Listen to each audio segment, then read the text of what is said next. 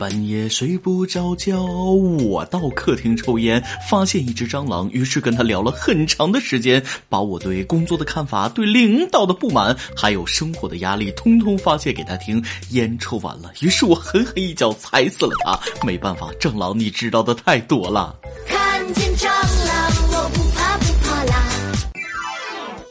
各位听众，大家好，欢迎收听网易新闻首播的《每日轻松一刻》，大家可以通过搜索微信公众号“轻松一刻”原版了解更多气温趣事哦。我是看见蟑螂非常十分极其特别害怕的主持人大波儿。这世界上只有两种人，怕蟑螂的和不怕蟑螂的。知道我一个北方人到了南方最怕的东西是什么吗？蟑螂，蟑螂，蟑螂。真的，以我一个北方糙老爷们儿，在深圳第一次见到大蟑螂，差点都吓尿了。我感觉见鬼也就不过如此了。一方水土养一方人，俺的一方蟑螂。南方的蟑螂和北方的不一样，南方的蟑螂不仅个头大，还会飞，还不怕人，还特么打不死。现在想起来我还直嘚瑟。真事儿，昨天我成都的表姐说她吃面，感觉这次的口感不一样，心想今天也没放虾呀，怎么吃起来像虾呢？再一嚼还带硬硬的壳，再嚼，卧槽，味道怎么这么恶心？接着吐出一只嚼碎的蟑螂。对不起，我去吐一下早饭先。还有，别问我表姐的心理阴影面积无限大大大大大大大。神马处死蟑螂是虐待动物？英国《每日邮报》消息，菲律宾一男子因为拍摄了自己在家中用自制电椅电死一只蟑螂的视频，被爱心网友指责虐待动物。爱心人士说了：“你们这些残忍的人类，蟑螂做错了什么？”听到这个消息，电蚊拍厂商表示瑟瑟发抖。弱弱的问下，我之前踩死了那么多蟑螂，会不会被骂死？还有昨天我买了一条鱼，剁成好几块，然后用酱油等腌制它的尸体，再红烧了十分钟，吃掉它的肉，把渣儿和骨头吐出来，我是不是很残忍？怎么办？可是我就是很想看蟑螂被折磨的视频呢。爱心网友，你来中国广东见识一下会飞的的蟑螂，再来讨论虐待的问题吧。不开玩笑，认真脸。我想，爱心网友指责的可能不是他杀蟑螂，而是他虐杀、折磨蟑螂的心态。折磨是一种心理扭曲，折磨任何生物那都可能是犯罪的起源。不说这恶心的蟑螂了，说件开心的事。最近大中小学陆续放假，七月六日，广西柳州三江侗族自治县知了小学举行了散学典礼。典礼上，学校为品学兼优的学生发了奖励。嗯，这份奖励有点特别，不是奖状，而是三斤猪肉。五十三个品学兼优的同学，每人获得了三斤猪肉。学校说了，之前发的奖状和文具什么的都太普通了，猪肉还能带回家跟外公外婆、爷爷奶奶一起分享。这些猪肉也都是从贫困户手上买下的，不错，挺好。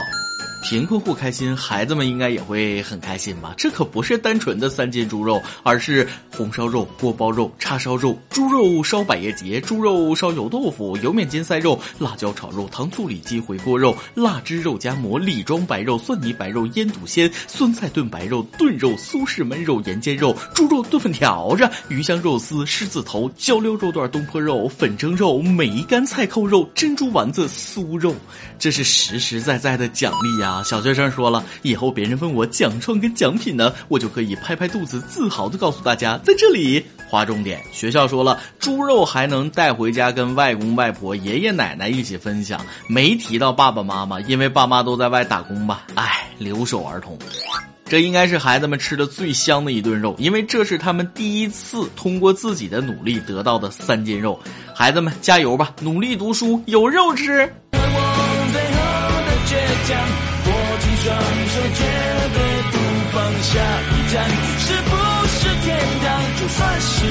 最近，尼里三十八岁的姚明同学终于在入学七年之后大学毕业了。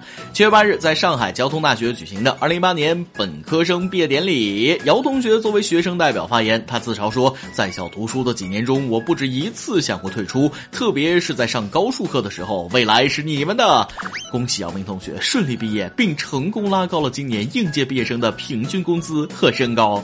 高数考试的时候，姚明说了：“同学，作业借我抄抄，介绍科比给你认识。”监考老师说了：“姚明同学，不要搞小动作，考试期间请坐下来完成卷子。”老师，我是坐着呀。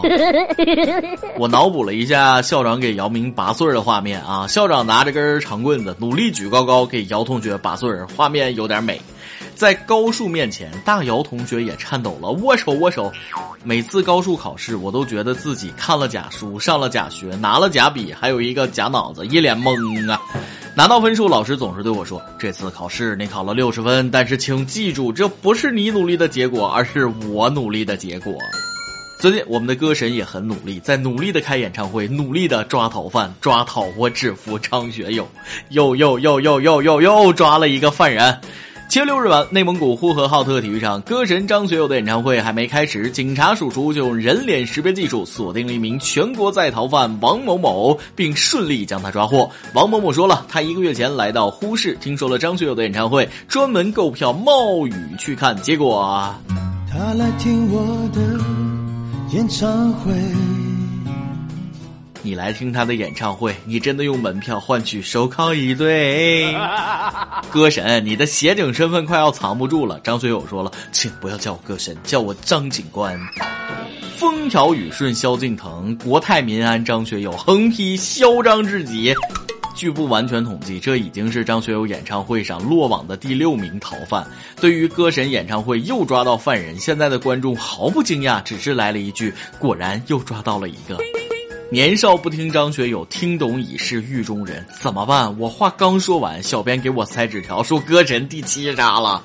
七月八日，歌神张学友洛阳演唱会现场又抓了一个无证驾驶的歌迷。那啥，逃犯们，你们都不看新闻的吗？前面都抓了五个，不是那个六个了，为什么你们还要去？还是说你们就是不信邪，纷纷前往张学友演唱会进行挑战？挑战成功者获得手铐一副。也许他们是对歌神执着的爱，为了证明自己对偶像的支持，一个个的选择自投罗网。如果这都不算爱，我有什么好悲哀？为了世界和平，请歌神多开演唱会。人生最无奈的是遇到最亲的人来碰瓷儿，贵圈的张韶涵就是个好例子。现在又来了一个狗血案例。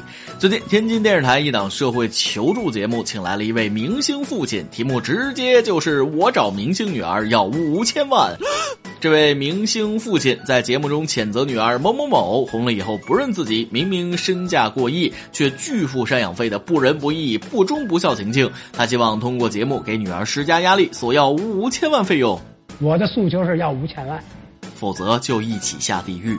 虽然这位父亲在节目里直呼了女儿的大名，但都被节目组做了消音处理，但还是难不倒大神网友。从节目给出的信息来看，三十岁中戏毕业，天津人，他们很快找到了女儿，就是女性毛晓彤。对，就是那个捉奸前男友的女星毛晓彤。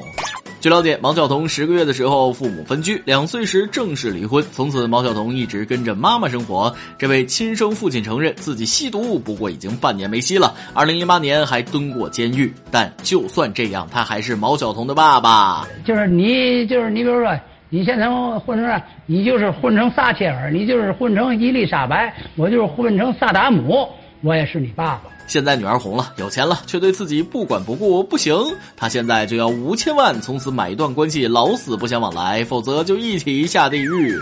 随后，网上曝光了毛晓彤父亲与某节目组导演的聊天记录，他要求有与毛晓彤妈妈同等的生活质量，他住别墅，我也住别墅，他开悍马，我也开悍马，不答应后面还有狠招。下地狱狠招，确定是亲爹吗？毛晓彤的爹可以和张韶涵的父母组团出道了吧？组合名字我都替他们想好了，就叫吸血鬼父母。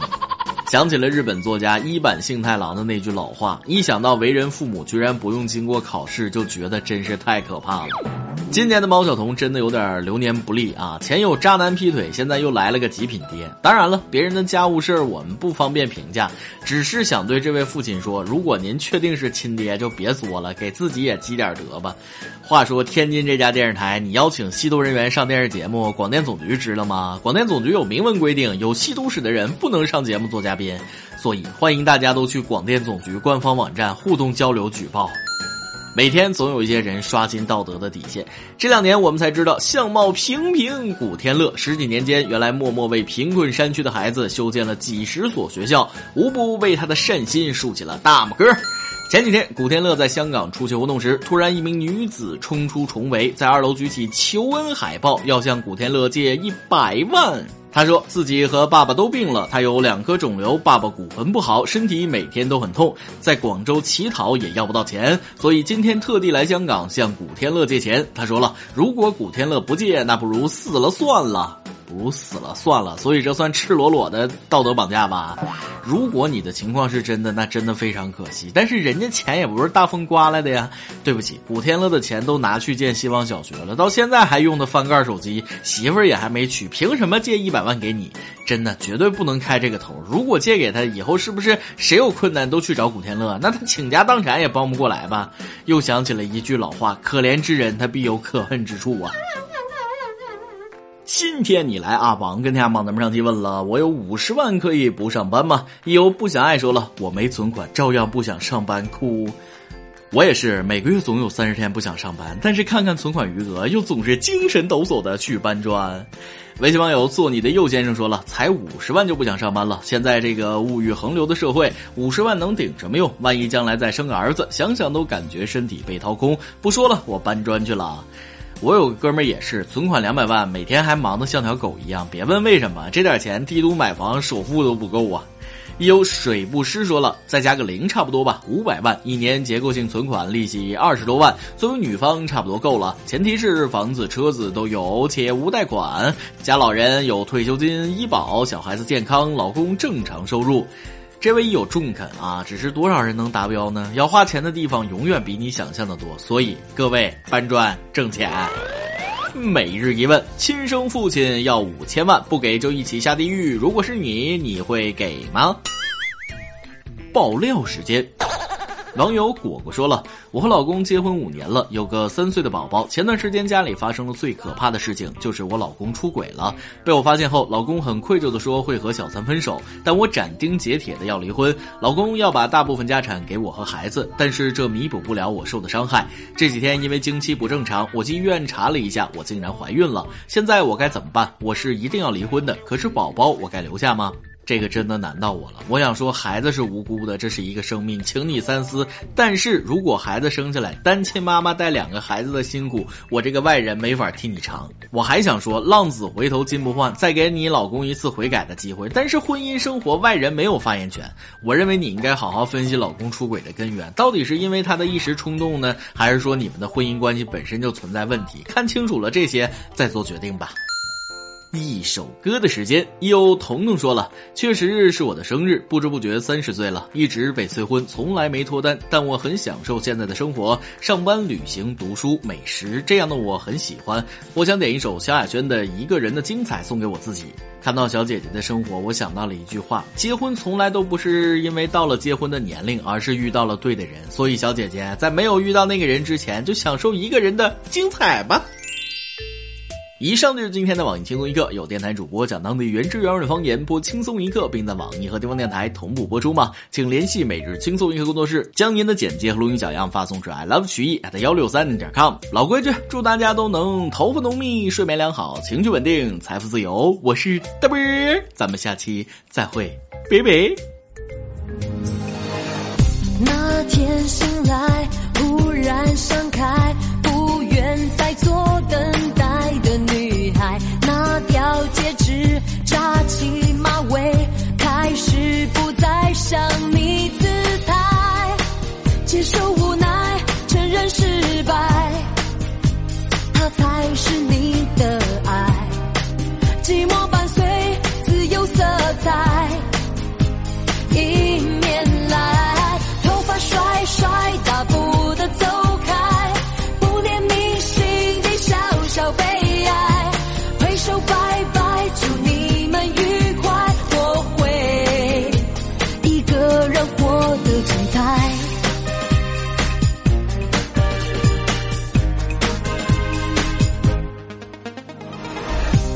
也许。